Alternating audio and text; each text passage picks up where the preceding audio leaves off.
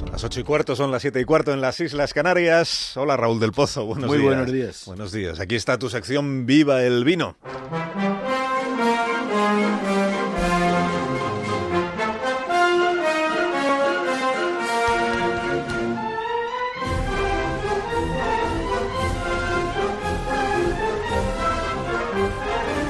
Cuando tú quieras, maestro. Pues los nacionalpopulistas, Carlos, con la mentira han llegado muy lejos. ¿eh? Están al borde del precipicio. Ahora ya no saben qué hacer y lloriquean. Habrás visto lloriquear, ¿no?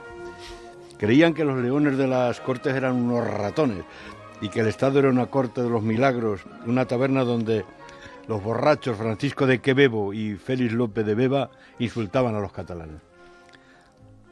Y ahora dicen que España es Turquía y Madrid la representación del mal, con farcistas de bigotes y marquesas putas y haraganas.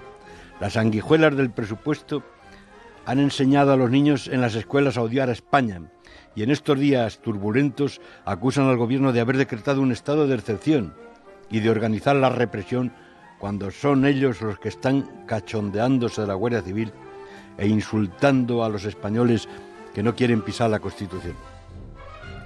Es que la Constitución es la brújula, la tabla de las libertades. No es la pepa de la que se enamoró Carlos Mar y fue destruida por los felones y los traidores. Pero es una Constitución para la reconciliación de las dos Españas. Es la ley de las leyes, el arma para que se defienda la gente corriente.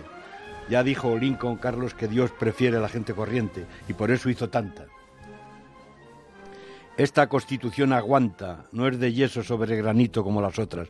Se hizo con la sangre de las dos Españas. Resintió un golpe de Estado y ahora vencerá sin duda el intento de sedición.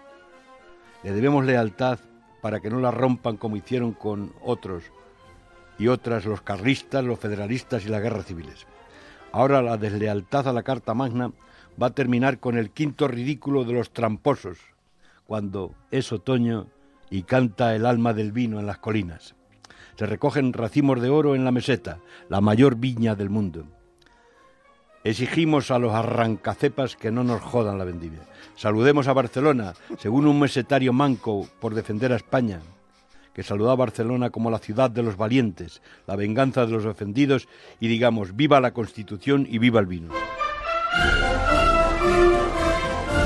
Que tengas un feliz día, Raúl, y un feliz fin de semana. Hasta la próxima semana. Adiós.